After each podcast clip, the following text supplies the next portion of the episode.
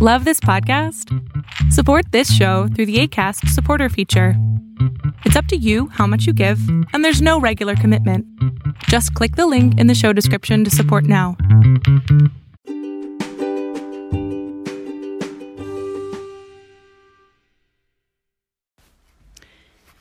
Hola, ¿qué tal? ¿Cómo están? Súbele al volumen a este espacio de, por y para mujeres. Y de vez en vez para varones también. Como hoy. Señoras, señores, jóvenes, niñas y niños. ¿Qué entienden por hipersexualización? ¿Ustedes creen que sea malo hipersexualizar a una persona? ¿Qué relación creen que puede tener la hipersexualización con la infancia? ¿Qué les parece si empezamos por definir la hipersexualización como la obsesión por resaltar los atributos sexuales de una persona por encima de cualquier otra cualidad. Resulta importante destacar que los medios de comunicación juegan un papel importante, trascendente en este fenómeno, pues son los propios medios de comunicación los promotores principales de la hipersexualización debido al gran impacto social y cultural que tienen los medios gracias eh, este impacto al alcance que logran. Ahora, ya que, que tenemos clara la, la definición de la hipersexualización como esta forma de resaltar los atributos sexuales por encima de cualquier otra cualidad, vamos a ver ¿Es posible hipersexualizar a las infancias?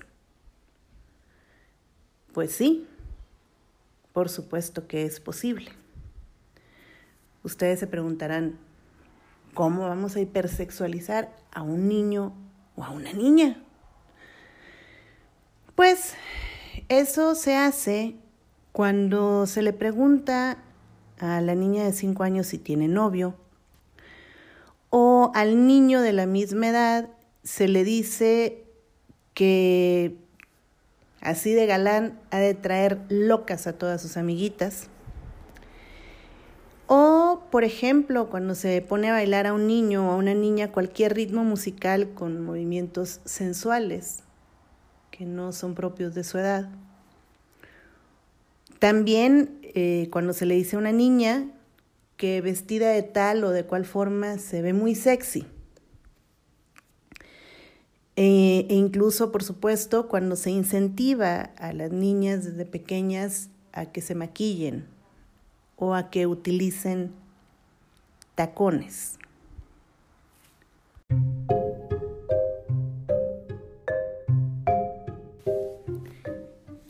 Desde edades muy tempranas, que puede empezar incluso antes de los 10 años, se atisba el peligro de crecer bajo la falsa creencia de que el éxito social está vinculado a la imagen y se corre el riesgo en estas edades de perder una serie de valores fundamentales como la espontaneidad, el disfrute o la equidad.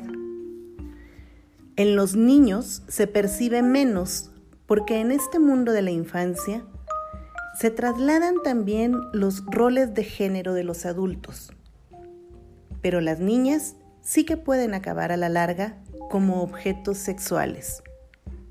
Es decir, asumir un sistema de relaciones de género en el que ellas están para agradar al chico, al hombre.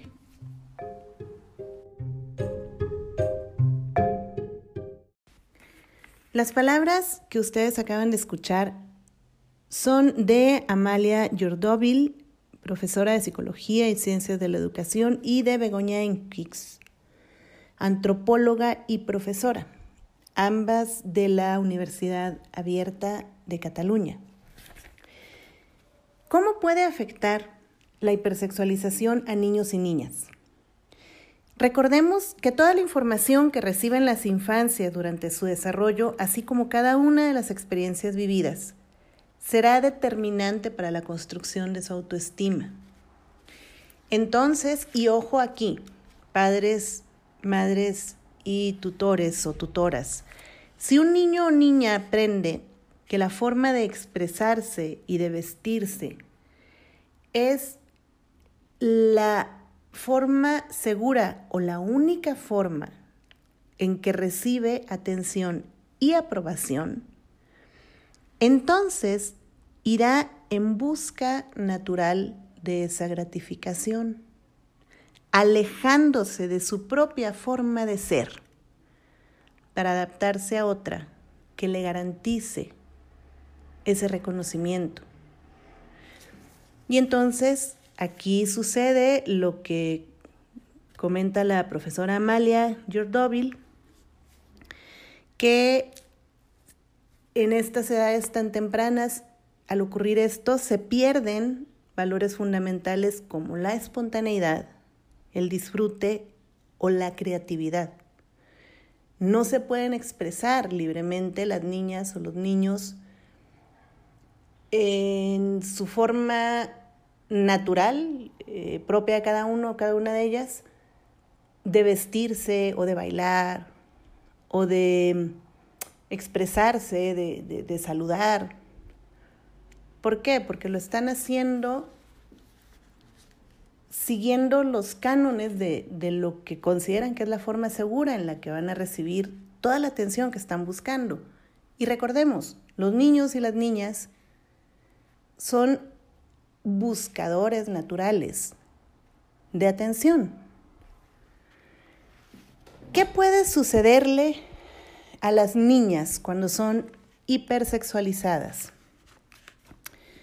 Cuando sea adolescente, la niña habrá interiorizado esta forma de vincularse con su entorno, que va desde por cuánto vale en función de lo que decida mostrar y qué tan deseable resulta para los hombres, hasta qué tanto encaja en la descripción de perfección estética. Esto puede generar que el adolescente sea propensa a pasar por estados de ansiedad, trastornos alimenticios y todo esto acompañado de un pobre concepto de sí misma, con el riesgo de empezar una vida sexual a temprana edad y, no acorde a su desarrollo psicobiológico. Ahora, ¿qué le puede pasar a los niños que son hipersexualizados? En ellos se puede desarrollar un tipo de masculinidad donde la única forma de vincularse efectivamente sea desde lo sexual. Entonces, su autoconcepto pues va a estar fijado en lo que considera como atributos sexuales. Y de esta manera va a desvalorizar otros aspectos de sí mismo y de sus futuras parejas. Y por supuesto, también de esta manera, tendrá un pobre concepto de sí mismo. ¿Por qué pobre concepto? Pues porque no, no se van a reconocer y no se van a, a valorar en función de muchas otras cosas que integran su persona y su personalidad. Pues bueno, ¿qué hacer para evitar la hipersexualización en niños y niñas? Hay que dejar fluir a las niñas y los niños en su infancia. Promovamos que las niñas se comporten como niñas y que los niños se comporten como niños. ¿Cómo lo podemos hacer? Bueno, pues no incentives con maquillaje, con vestimenta o accesorios que resalten lo físico como si fuera una persona adulta. No molestes a las niñas o a los niños con cuántos novios tienes, si ya tienes novio, pero mira nada más todas las novias que te cargas. No, no, no, no les molestemos con esas cosas. No son de su edad esas, eh, esas decisiones y esas formas de relacionarse. No fomentes la expresión de bailes que requieren movimientos sexuales. Y pues bueno, em, aquí les va un, un tip muy personal. Yo, yo, yo soy madre de un niño de seis años. No una vez, muchas veces he escuchado comentarios de distintas personas que le hacen a mi hijo de qué bárbaro, eh, seguro vas a traer eh, muertas a las mujeres, híjole, qué barbaridad, eh, esto, aquello y, y distintos comentarios, ¿no? Y pues la verdad es que no me puedo ir peleando con el mundo. Bueno, sí puedo. la verdad es que creo que sí podría. Pero pero pues tampoco es lo más sano, ni, ni, ni para mí, y por supuesto, sobre todo, tampoco es lo más sano para él. Entonces, ¿qué es lo que hago? Pues dejo pasar el comentario, no lo festejo, no lo aplaudo, mucho menos lo replico. Y ya después yo, a solas con él, le refuerzo una y otra vez lo bonito que es, el buen niño que es, lo amoroso que resulta tal o cual gesto, lo inteligente que es. Y no, no hago eco de los otros comentarios. Y por supuesto le recuerdo siempre que, que él vale mucho por ser la persona que es. Mi sugerencia, si si ustedes la aceptan, pues es, es la misma, que, que, no hagamos eco de esos comentarios que, que van a recibir y que van a escuchar nuestros niños y niñas en la calle, en la televisión, con el tío, con el pariente, con el vecino, en muchos sitios y de muchas personas. No hagamos eco de esos comentarios, reforcemos, reforcemos sus características infantiles. Reforcemos el valor que tienen ellos, ellas como personas y no hagamos eco de lo demás. Porque no hay ningún apuro en ver a niñas vestidas como señoritas o, o en ver a, a niños comportarse como hombres adultos. No hay ningún apuro. Dejémosles ser niños y niñas. Yo soy Leticia del Rocío. Seguiremos hablando de este tema y nos seguiremos escuchando. Hasta pronto.